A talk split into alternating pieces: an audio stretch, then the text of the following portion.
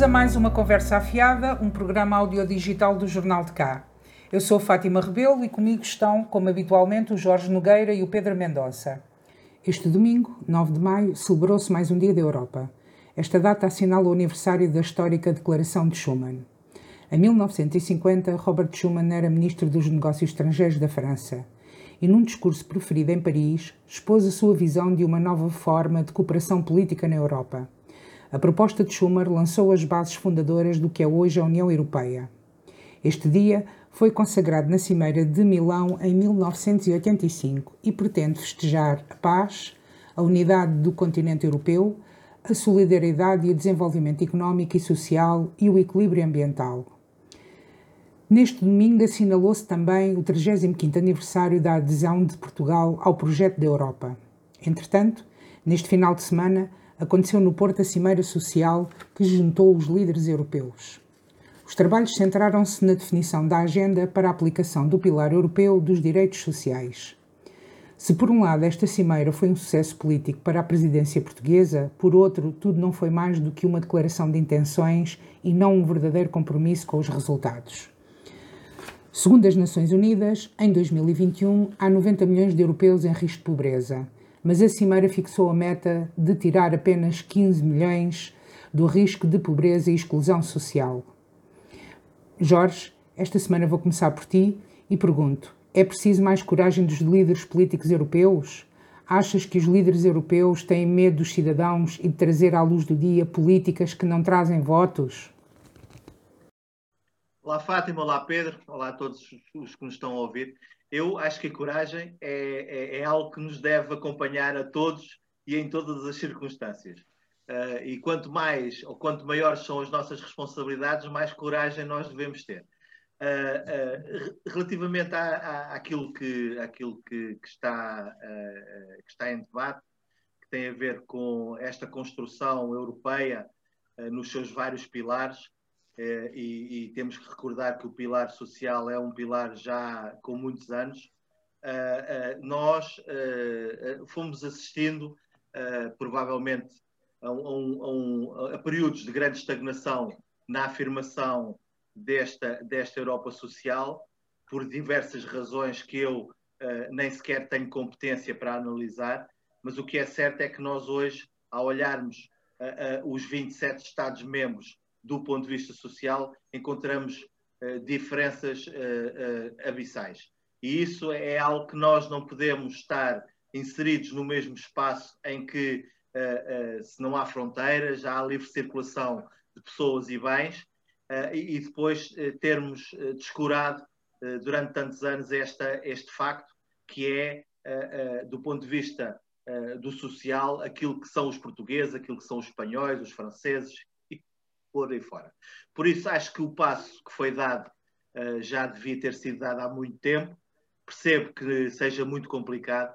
Acho que os compromissos uh, estabelecidos, ou seja, aquilo que há pouco dizias, Fátima, que é de alcançar que pelo menos 78% por, por, por, por cento da população europeia uh, esteja empregada e que 60% dos trabalhadores recebam formação anualmente, acho que uh, são, são critérios mínimos.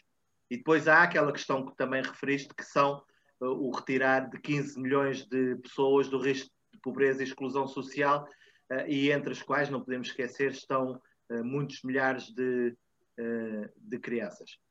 e isso é, é, são, passos, são passos mínimos que eu espero que exista coragem por parte de todos os líderes europeus e, acima de tudo, que as populações e os eleitores que elegem os diferentes líderes europeus uh, deem aos seus, aos seus representantes a força para que, do ponto de vista social, a Europa uh, seja mais una, seja mais, mais possa crescer e que nós possamos, dentro de alguns anos, ter, do ponto de vista dos direitos, aquilo que existem noutras paragens e que de vez em quando nós uh, fazemos contas e verificamos que estamos muito na cauda da Europa.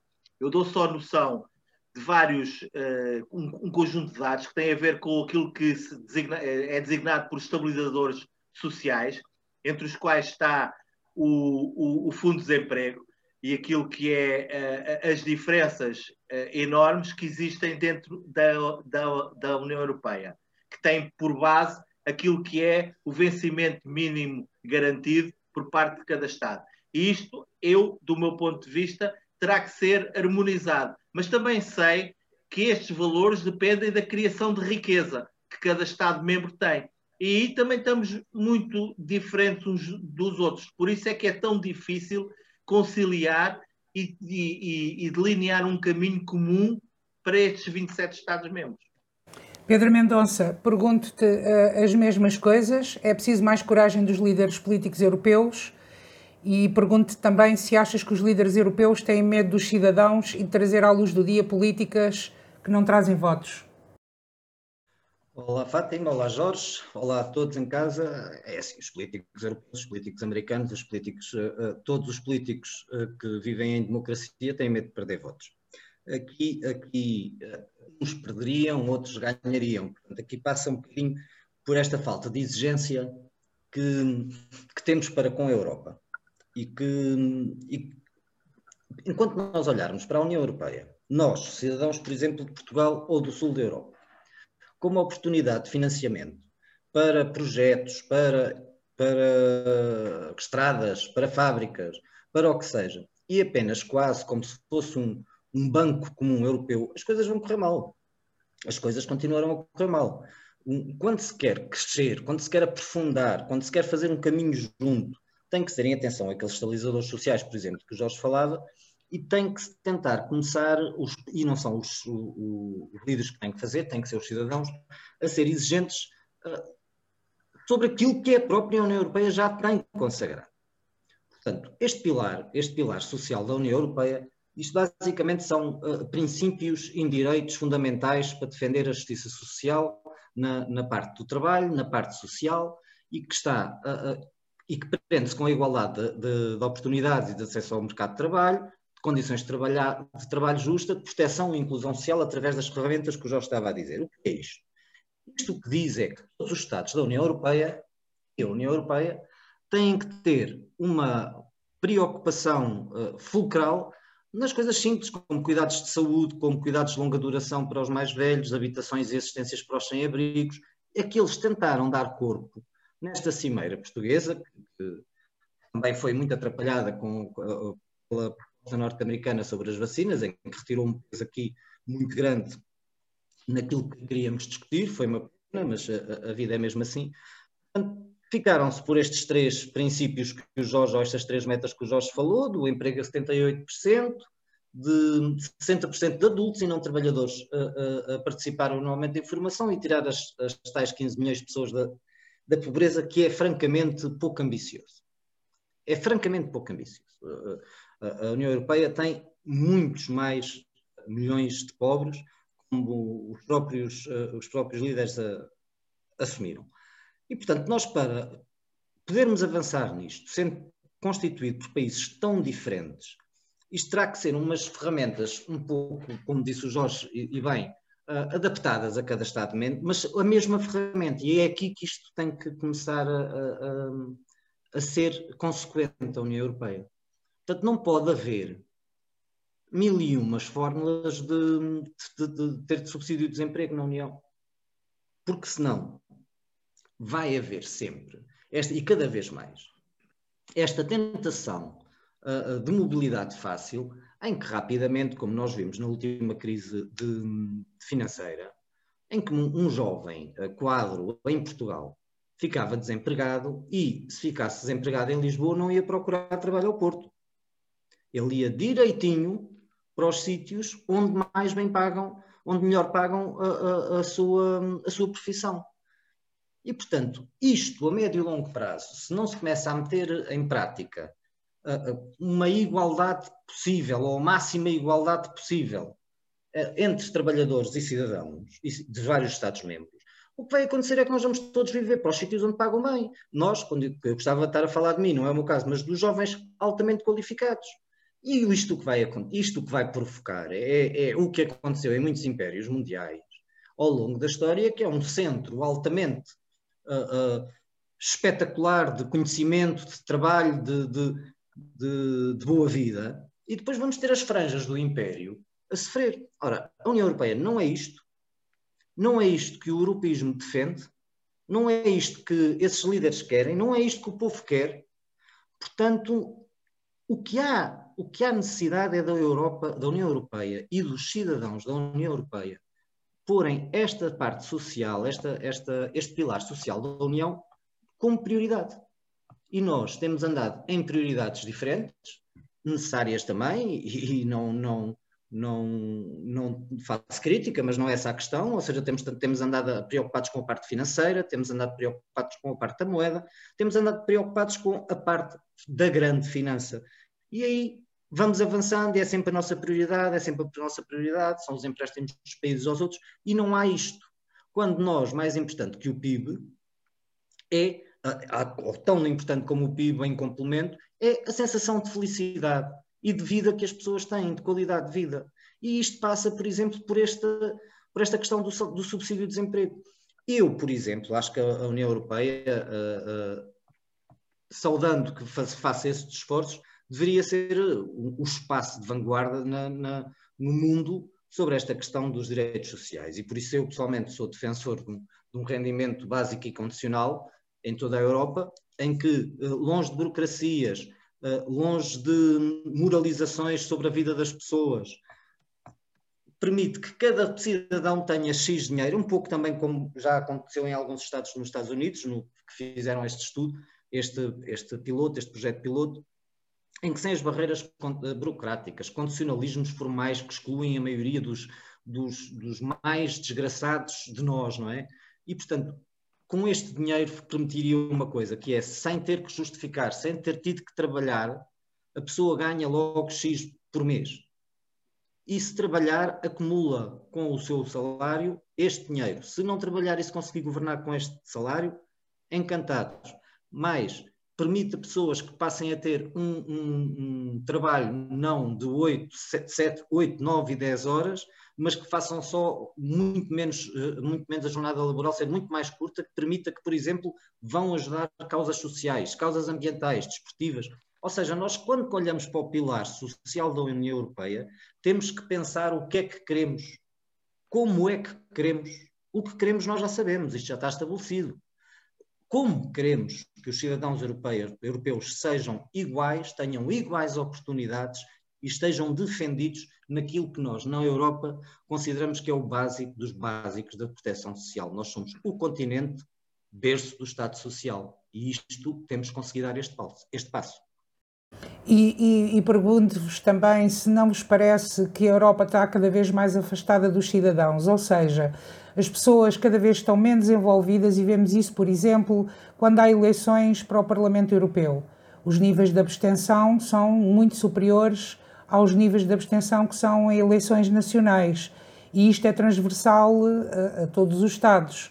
Um, o que fazer, quer dizer, acaba por ser mais ou menos, uns mais do que outros, mas parece que as pessoas se desinteressaram pela Europa. Uh, acham que não? não?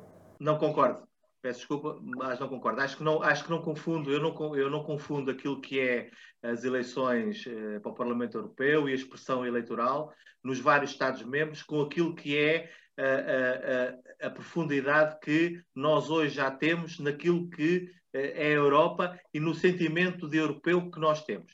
Nós não nos podemos esquecer uh, que Portugal uh, uh, também é um pouco diferente de outros Estados-membros, devido a, a, ao tempo a que pertence à União Europeia, mas de qualquer forma, nós hoje sentimos europeus. E não é por não votarmos ou por termos alguma dificuldade em, em, em, em, manifestar e em dirigirmos às urnas a quando das eleições europeias que faz de nós menos europeus. Uh, um, há aqui questões eh, que eh, eu, se me permitem, gostava de rebater um pouco aquilo que o Pedro estava a dizer, que é assim, nem sequer é rebater, acho, acho que é complementar, porque há, nós, quando dirigimos o olhar, e ele utilizou a direção do olhar para um conjunto de políticas, eu, o meu olhar também tem que se dirigir, e acho que de todos, de onde vem o dinheiro. E é, e é aqui, é aqui é que começam as questões. É que o pilar eh, social europeu, ou seja, todos os benefícios sociais que todos temos, significa dinheiro que vem de algum lado. E quando nós começamos a, a, a, investir no percurso que o dinheiro faz quando chega ao pilar eh, social europeu, ou quando chega aos estabilizadores sociais, eh, sabemos sempre de onde é que ele vem. E ele vem, grosso modo, daqueles que são os trabalhadores. E depois nós eh, temos aqui um problema, e Portugal tem um problema acrescido. É porque vocês estão bem ou melhor do que eu sabem que, do ponto de vista da população, nós não temos crescido. Aliás, vão, estão a ser feitos os censos, provavelmente vamos ter um, um, decrescimento. E também sabem que, do ponto de vista daqueles que são os trabalhadores, também temos menos trabalhadores do que uh, uh, há, há, uns tempos atrás. Isso faz com que a disponibilidade financeira que o país tenha, porque é dinheiro público que estamos a falar, seja uh, menor.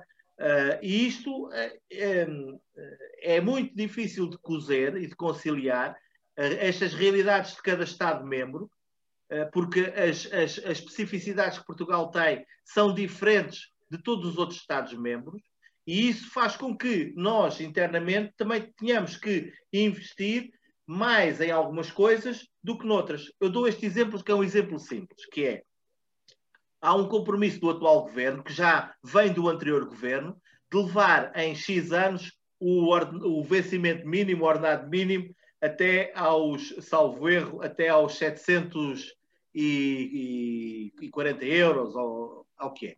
E, e, isto devia estar profundamente ligado com a capacidade que, o, o, o, que a economia tem de gerar riqueza para que uh, as empresas pudessem absorver este aumento uh, do ordenado mínimo. O que é um facto é que não tem havido essa capacidade. Uh, não tem havido a capacidade em N setores de conseguir absorver aquilo que são os custos do trabalho por falta de, eh, eh, de rendimento eh, nas suas atividades. Podem-me dizer que é responsabilidade dos gestores, que é responsabilidade. O que é um facto é que há um conjunto de indicadores que nos dizem que nós não estamos a ter capacidade de crescer para pagar e remunerar daquela forma, que eu acho que é uma forma justa. Eu não, eu não, estou, eu não estou a dizer que a subida do salário mínimo seja injusto. Não, é perfeitamente justo.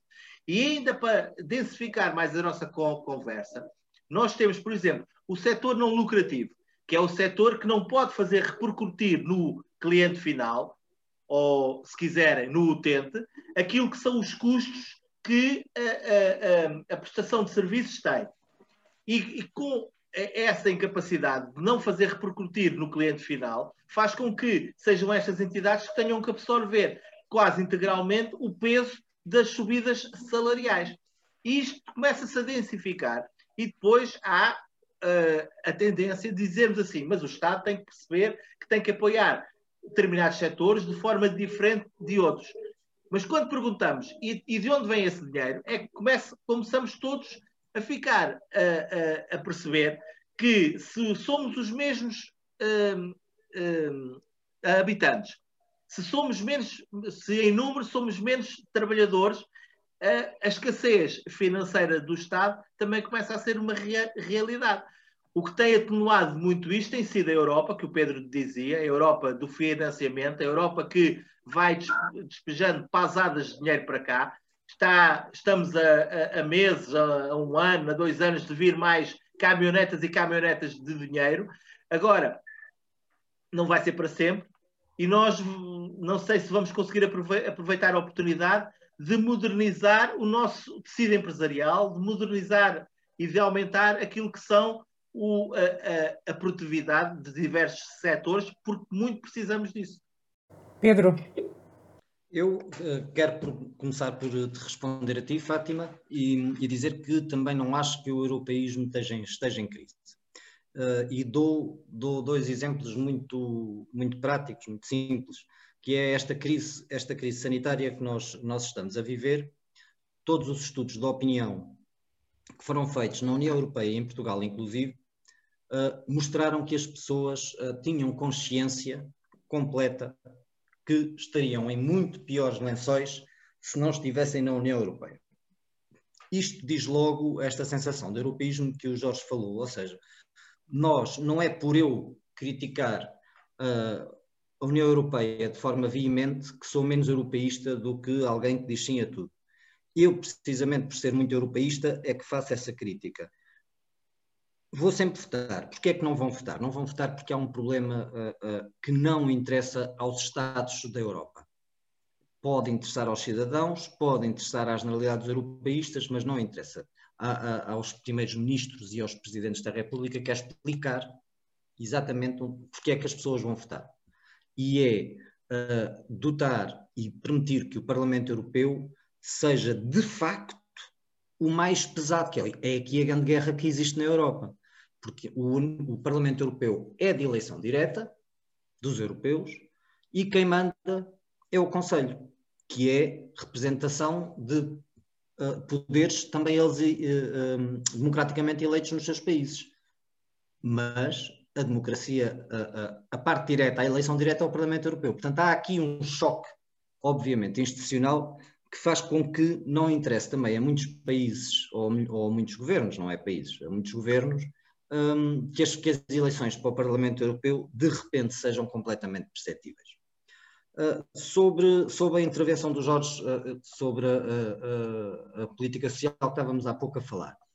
Isto é, é, óbvio que o dinheiro vem sempre de algum lado, e é óbvio, já tinha saudades deste Jorge mais à direita, é óbvio que não pode ser sempre o trabalhador a pagar, não pode ser sempre o fim de fila a pagar então a impossibilidade da grande finança e a impossibilidade do, dos empresários de, de não conseguirem gerir as suas coisas, os seus trabalhos. Ah, então isto não dá lucro, quem vai pagar é o trabalhador.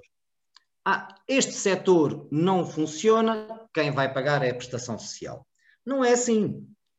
O, o salário mínimo subiu em Portugal e nós não vimos aí um descalabro de empresários nas ruas da amargura um, a dizer, oh valha-me Deus, que eu gastei mais uh, 100 euros uh, uh, por. Nem foi, mas pronto. Por exemplo, não houve, não houve nada disso. As pessoas têm dinheiro, as pessoas quando têm dinheiro, as pessoas são, são organizadas. E, portanto, muito, um, um, grave problema que este país, e agora falando da nossa realidade, que é efetivamente aquela que, que conheço melhor, nós estamos novamente a viver em Portugal uma situação que é as pessoas que trabalham de uma forma um, regular para, mesmo, para, para, a mesma entidade patronal, marido e mulher a trabalharem ou companheiros a trabalharem e não saem da cepa torta, não saem da pobreza. Portanto, há aqui algo muito errado. Duas pessoas que trabalham numa casa não conseguem sair da pobreza, não há, uh, não há medo de um descalabro financeiro que me, que me comova. Porque assim, as pessoas têm. Vamos ver. Estes layoffs simplificados que, for, que, que foram feitos agora. Esta questão do teletrabalho. As pessoas que não perderam rendimento nenhum estão a aforrar. Portanto, as pessoas não, são, não, não, não se vão lançar aos créditos para, para o consumo por dar cá aquela palha. As pessoas pagam, às vezes, fazem créditos ao consumo para pagar a água e a luz. E esta é a verdade. Portanto, obviamente que os impostos têm que aumentar que se o pilar social for mais forte. É óbvio que de onde vem o dinheiro? O dinheiro vem dos impostos. Há impostos que vão ter que ser aumentados. Ponto. E nós vimos que, que o Biden está a fazer isso nos Estados Unidos. Eu, eu, até, eu até, se me permites, Pedro, eu já te vou conhecendo há uns anos, e até estás, esquecido de um, de um pilar que também uh, chegou a ser um pilar teu, que era uh, daquilo que significa afogar os impostos, e depois dos paraísos fiscais. Uh, uh, que são pilares determinantes quando nós queremos aferir uh, de algumas medidas e queremos alterar algumas coisas. e, e eu, sobre essa matéria, continuo a ver muito pouco. Exatamente. Oh, Jorge, enquanto não se acabar com os offshores, os paraísos fiscais, as concorrências fiscais entre países dentro da União Europeia, como faz o, o Luxemburgo, a Holanda, a Irlanda e nós em alguns setores que são são concorrências completamente desleais, em que no mesmo setor em que uma empresa... Para eles chama-se chama-se planeamento fiscal, para ti chama-se fuga aos impostos. Não, para mim chama-se concorrência desleal, porque isto acaba por não ser fuga aos impostos, ou seja, eu, eu o, por exemplo, o empresário, a Fundação Pingo Doce, não é que tem outro nome, mas eh, assim as pessoas percebem, ao ir pagar os impostos à, à Alemanha, à, à Holanda, eles não estão a fugir aos impostos, eles estão a ter criatividade fiscal. Quem não deveria ter, dar essa possibilidade, era a União Europeia. Não, não faz sentido, porque senão, de hoje para amanhã, os países todos têm aqueles crescimentos como a Irlanda teve, que foi um fogo fato. Portanto, quando eu falo nos impostos, falo também na harmonização fiscal, porque não é possível falarmos do pilar social sem falarmos do que tu falaste, da, da harmonização fiscal, sem falarmos de outras harmonizações na, na, área financeira. Isso eu compreendo. Agora, tem que ser feito, e aí concordamos. Onde eu meto a tónica é, não pode ser outra vez o desgraçado do Zé Pevinho a receber 3 euros a hora. Isso é que não pode ser. Mas, mas o, o exemplo que tu deste e desculpa Fátima, uh, o, o, exemplo que tu deste do casal que trabalha na mesma empresa e que, passados anos, são ambos pobres, tu tens que acrescentar um terceiro, um terceiro elemento. É que são eles pobres e é o dono da empresa que também está pobre, porque ele não, não, não tem conseguido gerar mais-valia, gerar rendimento que permita alavancar a sua atividade. É sempre tocante essa tua ingenuidade. É, é, é, é, o país que temos, Pedro. É o país que temos. Eu acredito, eu acredito quando uma qualquer atividade, olha, e entre nós três só temos aqui uma, uma empresária, é a Fátima. E eu acredito, eu acredito que quando nós na nossa atividade conseguimos gerar lucro, nós na aplicação do lucro temos sempre em conta aquilo que é um bem precioso das nossas entidades, que, os, que é o trabalho, que são os trabalhadores sempre que isto acontece, eu, e quando nós temos lucro, nós podemos pagar melhor. Uh, agora, aí, para a infelicidade nossa, é que, na generalidade dos casos, as atividades não estão a conseguir gerar mais valia para pagar melhor. Antes, e... pelo contrário.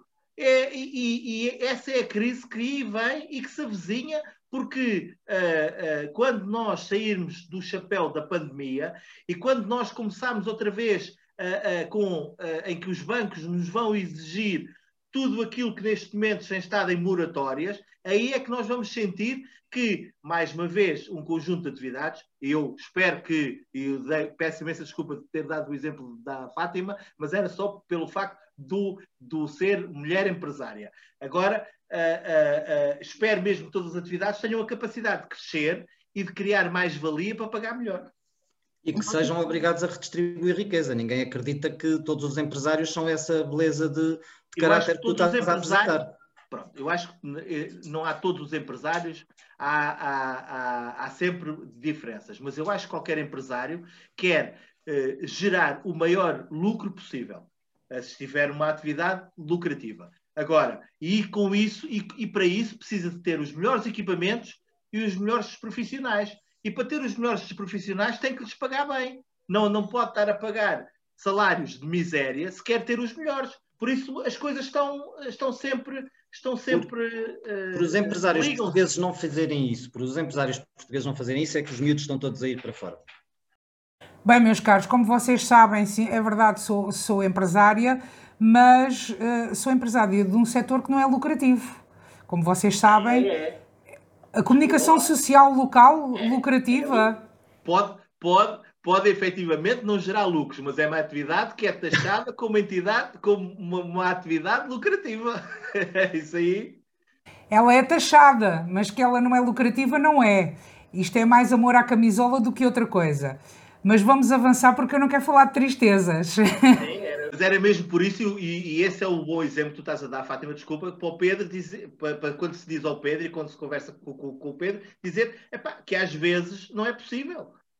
Não, neste, neste caso, eu sei bem uh, o que é, que é a realidade dos empresários que uh, vivem no fio da navalha, uh, que temos uma carga fiscal à qual muitas vezes não conseguimos eh, corresponder e que é muito difícil uh, conseguir ter lucro para depois investir em equipamento, por exemplo, ou em melhores salários para aqui não só teres os melhores, mas também conscientemente saberes que estás a pagar um, um, salário decente a quem trabalha contigo porque é merecido, porque são, são bons funcionários. São, são, são várias realidades diferentes. Vocês estão a falar de PMEs, não é?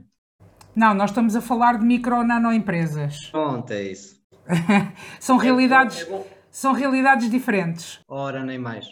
Quero avançar, uh, vamos, vamos, vamos para o segundo tema, uh, e, e que elenca neste, porque estamos a falar de trabalho, e no, no segundo tema vamos, vamos falar também de trabalho.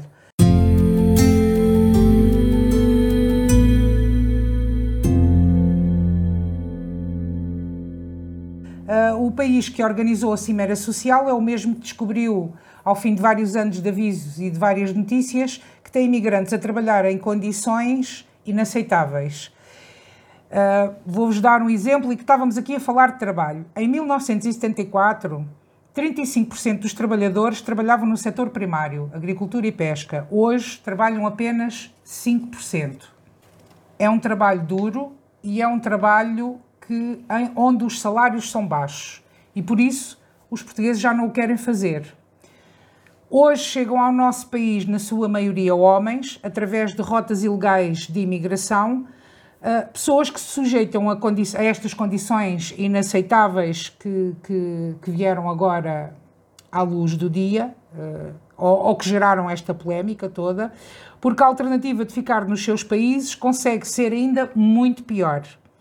São milhares de invisíveis que, apesar dos, das denúncias feitas ao longo dos últimos anos, foi precisa pandemia e uma cerca sanitária para que o assunto se tornasse a polémica que se tornou na última semana. Uh, Jorge, como, como analisas toda, toda esta situação? Estou a falar da, da questão do Odmira uh, uh, em especial, embora nós saibamos que é um pouco transversal ao nosso país, nós vivemos numa zona rural eh, também uh, onde há muita exploração uh, agrícola, e isto são trabalhadores agrícolas. Pergunto como analisas especialmente a atuação do, do governo e, e, e pergunto-te se não concordas que, passando o tema da saúde pública, estes imigrantes vão voltar a tornar-se invisíveis. Fátima, trabalhadores invisíveis é o que não falta neste mundo. Uh, uh, e, e, depois eles ganham visibilidade uh, sempre por maus, por maus motivos. esta questão é uma questão um, que é, é, é, tem a agricultura aqui tem um peso na discussão deste tema, mas é um, um peso completamente colateral porque nós, para discutirmos isto, temos de discutir na base daquilo que são os direitos humanos, qualquer trabalhador, na base daquilo que são as condições de habitação, as condições de contrato, as condições de. Em como eles se deslocaram para cá, a começar pelos valores que pagaram a empresas que os trouxeram para cá, Portanto, há aqui uma imensidão de coisas que estão muito para além daquilo que é a agricultura. É, é certo que uh, uma parte da, da, produção agrícola precisa mesmo deste trabalho sazonal e precisa mesmo de muita mão de obra uh, para, durante algumas épocas ou durante um período, uh, ter capacidade de, de escoar produtos, mas eu recuso-me a confundir as coisas, porque há aqui planos que são planos uh, de justiça, planos de direitos, que não podem ser confundidos, nem podemos pôr em causa o, o setor agrícola. depois há, há, há, do meu ponto de vista, a agricultura muitas vezes é um tema muito fértil para nós podermos ser demagógicos e para, e para inventarmos às vezes até um país que, que não, que não o somos ou que ainda não o somos. Uh, tu referiste aí um número que para mim é um número espetacular, porque é sinal uh, de que evoluímos muito. Ou seja, nós temos passado de 30, não eram bem 30, já eram um bocadinho menos, mas de 20 e muitos por cento de, de mão de obra na agricultura para cerca de 5 a 7%, foi um, um salto qualitativo na nossa agricultura. Isto porquê? Porque nós estávamos muito atrasados, e nós só quando da adesão à União Europeia é como começámos a modernizar o nosso, o nosso tecido agrícola, quer do ponto de vista da terra, porque também a propriedade hoje em Portugal é uma propriedade que tem uma maior dimensão daquela que tinha há, há, há 30 anos atrás, bem como do número de pessoas que estão afetos a esta atividade. E isto é sinal que houve modernização há outros elementos, há outros indicadores que são que transformam a agricultura no setor que mais mudou e que mais se modernizou de todos os setores. Eh, é que não tem, não tem sequer comparação com, com a indústria. A agricultura uh, teve, uh, conseguiu índices de modernização muito grande. Agora podem-me dizer que ainda estamos atrasados por comparação com outros Estados-membros da, da, da União Europeia. É verdade. E depois ainda há uma outra noção que eu gosto muito de utilizar quando falamos de agricultura. Nós nunca podemos perder o norte na agricultura, que este setor existe para uh, dar comida e para levar comida para todos e para produzir alimentos para todos. Porque não há nenhum outro setor que sobreviva sem o setor agrícola. Uh, e isto é uma dimensão que às vezes nós perdemos em discussões. Eu às vezes uh, assisto e rio um bocadinho para dentro, porque se perde a noção que o setor agrícola é essencial, porque é, é do setor agrícola que saem os nossos alimentos. E depois temos aqui uma questão que é, como vocês sabem tão bem ou melhor do que eu, uh, os humanos ao face, à face da Terra estão a crescer a um ritmo tal que nós temos que, já não chega quase duplicar a nossa capacidade de produção, nós temos que aumentar ainda mais uh, a capacidade de produzir alimentos e isso tem a ver com uma, uma questão que é cara, tem que ser cara a todos nós, tem a ver com o meio ambiente e tem a ver com o, o esgotamento dos recursos naturais. E também em Odmira é, é uma das questões importantes de analisar, do ponto de vista de, eh, de estar a esgotar aquilo que é a capacidade daquela, daquela zona, do ponto de vista da água, do, do ponto de vista dos aquíferos, e isto são dimensões que uh, uh, são de, de, tão, de tão grande complexidade que eu, neste caso concreto, gostava muito de começar por ter um governo que fosse uh, sério na análise das, das, das, circunstâncias que levaram a que a questão de Odmira hoje seja notícia. Porque elas existem por aí, existem no cartaz, existem no, no Ribatejo, existem em todo lado, onde há necessidade de mão de obra sazonal uh, com, este, com este volume. Por isso, todos nós, uh, se fizermos aquilo que é a nossa cota parte, de denúncia, de, de, de, de, fiscalização relativamente a, algumas, a alguns indícios que vamos detectando, estamos também a cumprir o nosso papel e a fazer com que as autoridades possam investir na fiscalização. Porque também, no caso apontado, eu admiro o que faltou durante estes anos foi muita fiscalização por parte de N entidades que tinham bem por missão fiscalizar, a começar nas forças policiais e a acabar na autoridade de trabalho, a acabar, a acabar em, em, em poderes municipais, uh, que têm mesmo essa obrigação. Pedro, não achas que o problema uh, está na, nas redes que vigarizam imigrantes e na forma como as explorações agrícolas uh, estão a, a, recrutar pessoas e pergunto também como analisas a atuação do governo em relação a esta questão da Odmira. Sim, eu, eu acho que aqui, efetivamente, o mais importante é nós, e acho que da maneira, da maneira como vou responder, Fátima, não diretamente, acho que consigo me fazer explicar melhor. Uh, nós, como sociedade, aceitamos ou não aceitamos certo e determinado número de comportamentos uh, das pessoas. E por isso o mundo tem vindo a mudar. Havia um consenso perfeitamente claro, parecia, sobre a escravatura. Não é? E sobre uh, o tráfico de pessoas, normalmente associado à escravatura, que também pode ser tráfico de pessoas para apenas serem trabalhadores explorados, que são coisas diferentes aquilo que eu tenho assistido, este é um tema que é muito caro, até mesmo pelo, pelo meu feitio, as pessoas que nos ouvem já terão percebido que é um tema que me é caro. Uh, nós, na, na, última década, uh, fomos alertadíssimos para a existência de escravatura em Portugal. Os tribunais têm casos. Aqui, bem perto de nós, em Almeirim, foram condenados dois, em 2016 dois nepaleses e um português apenas de prisão efetiva de 13 e 14 anos, não é brinquedo. Escravizavam pessoas numa herdade. Aqui a questão não é de ser numa herdade, como diz o Jorge, e, e bem.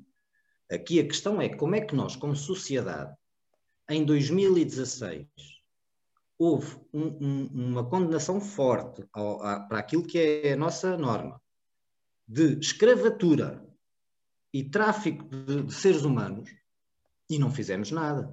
Passado muito pouco tempo, o Jornal Público fez uma série de, de, reportagens da, da, Joana Gurjão Henriques, que eu convido toda a gente a, a ler. O Expresso fez reportagens fortíssimas, claras, com números, com dados, com caras, com nomes, com vítimas. E nós, enquanto sociedade, não podemos chutar para o governo ou para a oposição ou para os partidos políticos. Porque tu começaste este programa a dizer que os políticos não gostam de perder votos, não é? Portanto, há aqui um problema, se calhar, social nosso. Nós tivemos na semana passada, o governo, por exemplo, comportou-se mal na forma como geriu a requisição civil uh, uh, naquele parque de campismo onde as pessoas dizem que vivem. É? Geriu mal, foi mal gerido. Mas nós tivemos um fervor social durante uma semana, ou pelo menos de comunicação social, em que se estava a ocupar a casa das pessoas e isto e aquilo e aquilo outro, que é legítima essa preocupação de, de setores uh, mais agitadores, mas não, não via mesmo clamor pela parte, pela nossa parte, dos decentes, sobre aquilo que ali se estava a passar. Algumas das situações que ali se estavam a passar eram, não eram escravatura, eram exploração de, de, de trabalhadores, mas era calcionado pelas leis da República. Aqueles contentores que foram legalizados pelo governo do PS, apoiado pela, pela Jeringonça, PCP e Bloco de Esquerda, legalizou aqueles contentores. Legalizou aquela quantidade de pessoas por contentores. E eu acho que para um país ser decente não é descer à Avenida da Liberdade com um cravo na mão que se protege as pessoas. Temos que encontrar, nós, cidadãos, temos que dizer aos nossos políticos se queremos ou não aceitar que isto se passe. Se isto é não, é ou não uma linha vermelha que nós, enquanto sociedade, não podemos aceitar. Se nós fizermos isso, fiquemos descansados que as leis e a sua aplicabilidade aparecerão. Agora, se ficarmos à espera que sejam os governantes ou os partidos, aí muitas vezes temos que esperar sentados, e neste caso andamos a esperar sentados há demasiados anos. É assim, para vocês, eh, para os nossos ouvintes terem um, um, um bocado a ideia do que é, que é a diferença entre exploração não é? e, e, e escravatura, por exemplo, exploração já seria o, o pagamento à hora que o empresário pagou por cada trabalhador a uma empresa de trabalho temporário, 4,5 euros. Depois, a esses, a esses 4,5 euros, a empresa só pagava 3 euros aos trabalhadores, 3 euros por hora. 3 euros por hora e pedia-lhes ainda 55 euros pela dormida, 60 euros pela alimentação e ficaram-lhes com os papéis. Portanto, na prática, ah, e tinham que pagar eles próprios a segurança social. Na prática, estas pessoas são escravas, porque o dinheiro era-lhes dado pela mesma pessoa que depois o recolhia. Aquelas pessoas não tinham como fugir. Porquê é que este, porquê é que este esquema, por exemplo, 2016 foi, foi, foi descoberto? Porque alguns dos imigrantes, alguns dos trabalhadores eram licenciados e começaram a tentar mexer-se, porque uh, não é verdade que eles estivessem em melhor condição que na terra deles. Eles queriam era já fugir daqui. E eles nem fugir de Portugal estavam a conseguir. Portanto, é sobre estas redes de tráfico que a nossa atenção tem que ser focada. E temos que separar isto de normal, do normal funcionamento económico. Eu não posso falar da, da, da, produtividade, eu não posso falar de, do lucro, eu não posso falar do desenvolvimento de qualquer setor interligando com isto. Não, isto é um caso, como o Jorge disse, de direitos humanos. Para mim é um caso de ciência social e é uma obrigação de qualquer Estado de Direito não permitir que isto aconteça. Isto é um assunto que deve ser retirado do setor económico, porque nenhum setor económico tem direito a utilizar estas, estes subrefúgios perfeitamente uh, anti-humanos não para safarem. Portanto, eu não acredito que é isto que, que, que, ou seja, eu não acredito que seja a pressão económica. É a falta de pressão moral e ética que nós estamos a, a, a, pôr sobre os nossos governantes, sobre os nossos compatriotas, sejam empresários, sejam quem forem. Nós temos que exigir que haja empatia e respeito pelos direitos humanos em Portugal. Nós não podemos permitir que mulheres que vêm para cá de outros países, muitas vezes para fazerem trabalhos que nós poderemos, uns acham, outros não, pouco dignos como trabalho sexual. Isso não pode permitir que estas mulheres sejam escravizadas. Não é possível de não faz mal, são umas desavergonhadas ou são isto, e, e, e olha-se para o lado. E estão vivendas e vivendas e vivendas em Portugal cheias de mulheres presas, sem documentos, sem salários, vítimas de chulos, que não é outro nome que, que não há outro nome para isto.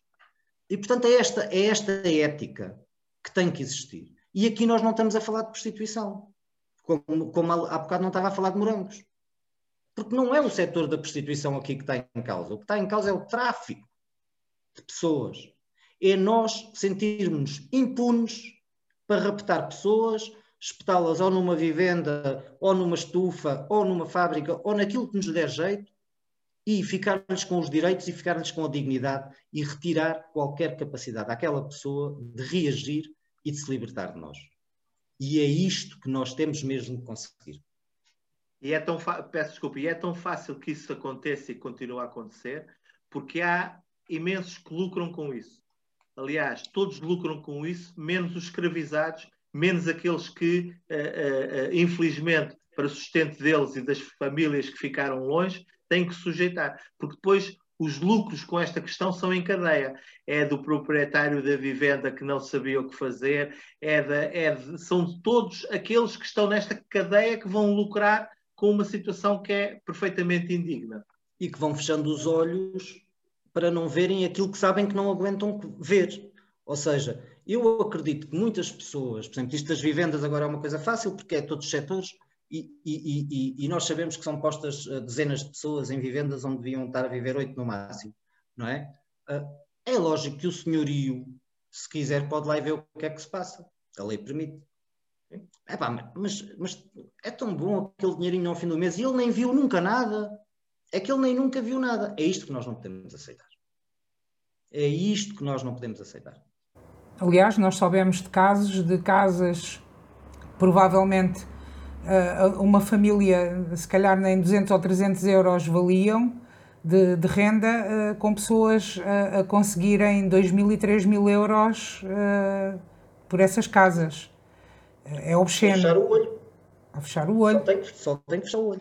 E toda a gente à volta na comunidade a saber que isto acontecia também. Inclusivamente este, Presidente este... de Câmara e por aí fora este grupo, este grupo que foi, que foi encontrado, conseguiu libertar-se aqui no, no, nosso conselho vizinho, que todos nós gostamos, que é Almeirim, um, eles nem água, na casa onde estavam, nem água, nem luz uh, tinham. Mas nós temos que terminar, nós temos que terminar uh, e temos que avançar para as notas finais, porque já esgotámos o, o nosso tempo. Eu hoje, eu hoje trago um assunto até que o Pedro até já, já falou dele, mas trago porque esta semana começou a acontecer várias mulheres uh, a virem ao espaço público falar uh, das agressões que as mulheres são vítimas, agressões sexuais e agressões verbais que as mulheres são vítimas no espaço público. Isto é um assunto que não é novo, uh, que começou, começou lá fora também. Uh, agora aqui a novidade aqui é que realmente há estas mulheres a contarem as suas, as suas experiências e a trazerem o assunto para o espaço público. Há uma grande evolução na nossa sociedade. Uh, eu, eu, eu recordo-me de, de, ser miúda, portanto, estamos a falar em anos 80, e hum, a forma como as mulheres olhavam para este assunto e como os homens e a sociedade olhava para este assunto era de resignação e aceitação.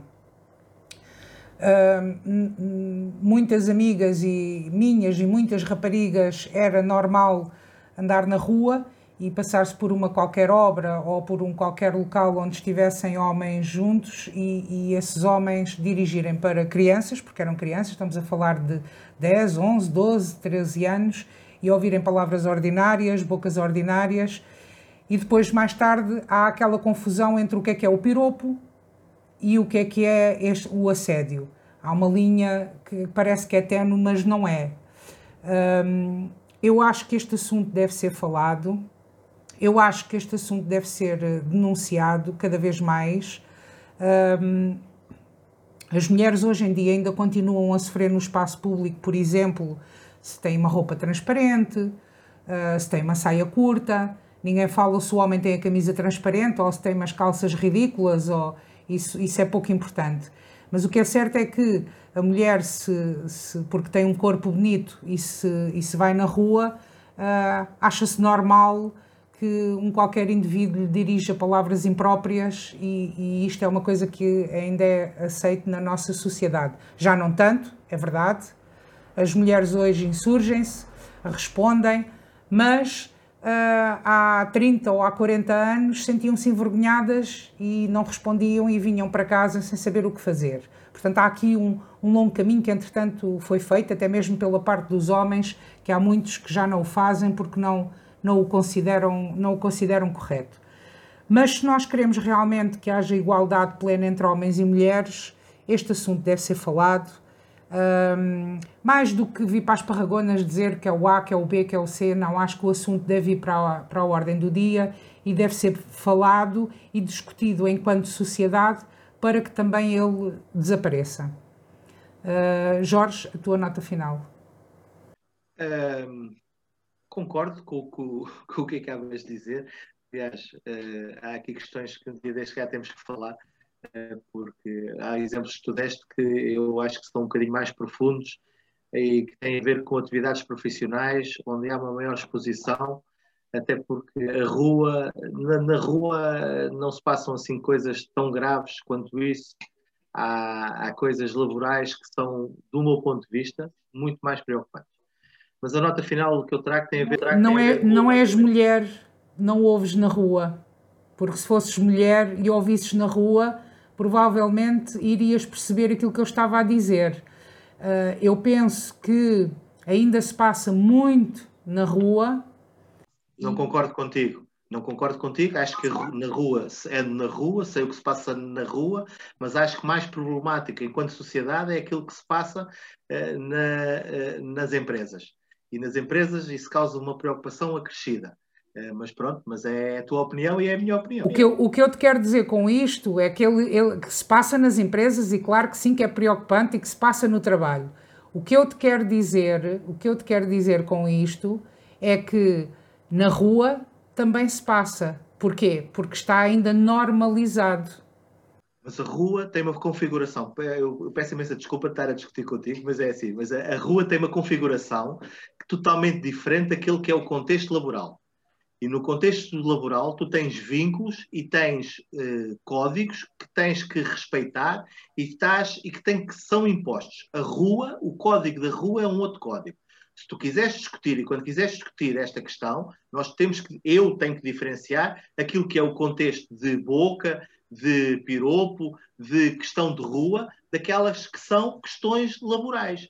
E essas, do meu ponto de vista, e esta é a minha opinião, acho que são muito mais preocupantes e marcam-nos muito mais enquanto sociedade do que o contexto de rua. É, é mas eu não quero, não quero uh, avançar muito mais, mas é mesmo a minha opinião relativamente a esta questão.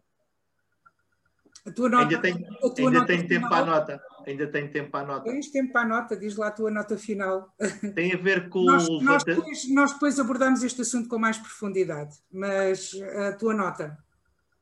Certamente, estarei cá sempre que quiseres para abordar todos os temas com maior profundidade. Aliás, isto é sempre a bem de quem nos ouve.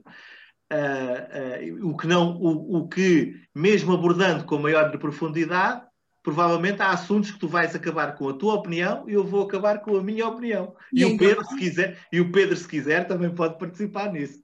Uh, sobre, sobre a nota final, tem a ver com o levantamento de patentes.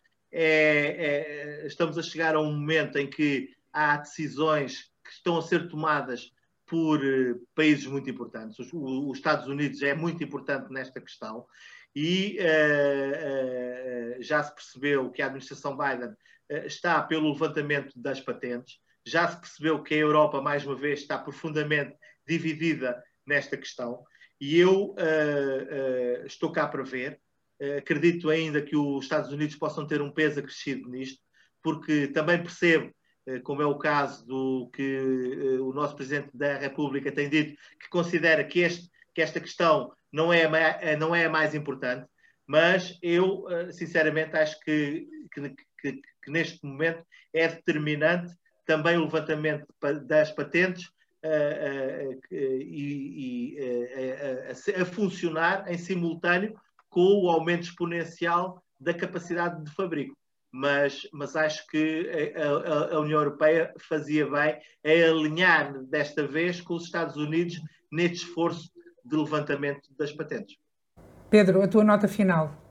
Minha nota final, e como comportei muito bem, Uh, vou só dizer que na, na, parte das mulheres participarei sempre com gosto na discussão, porque eu acho que vocês têm os dois razão, ou seja, é a questão da autoridade e é a questão daquele que se julga superior e impune, quer seja na boca, quer seja na destruição da vida laboral, pessoal e social da vítima, neste caso, mulher em concreto.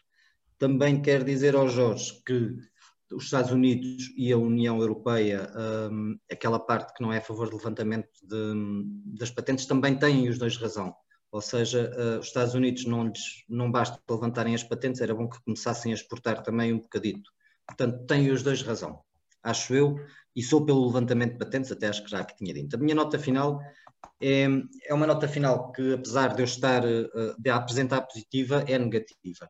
É positiva porque mostra que a justiça em Portugal pode funcionar com tempos de justiça. Os inspectores do CEF que mataram o imigrante ucraniano uh, foram condenados hoje em tribunal. Passaram três meses desde a, desde a morte deste cidadão até à condenação dos seus autores. Ficou, não ficou provado que o queriam matar, mas ficou provado que o mataram. São nove anos de pena, de pena efetiva e eu acho que é um bom sinal da justiça portuguesa. Não vou falar do caso, nem vou falar se, se, se considera justo ou injusto, isso não, não é para o caso. O que acontece é que houve um problema grave, morte um cidadão estrangeiro às mãos do Estado português, houve uma confusão social e política grande à volta disto, e a Justiça, em três meses, conseguiu resolver o caso. E isso é uma nota positiva, apesar de ser sempre uma nota negativa estes assassinatos à mão de qualquer Estado que seja. Muito bem, e ficamos por aqui. Terminamos assim o nosso programa de hoje. Assim que nos está a ouvir, muito obrigada. Tenha uma boa semana, muita saúde e para a semana cá estaremos. Um, Jorge, Jorge, Pedro, até para a semana.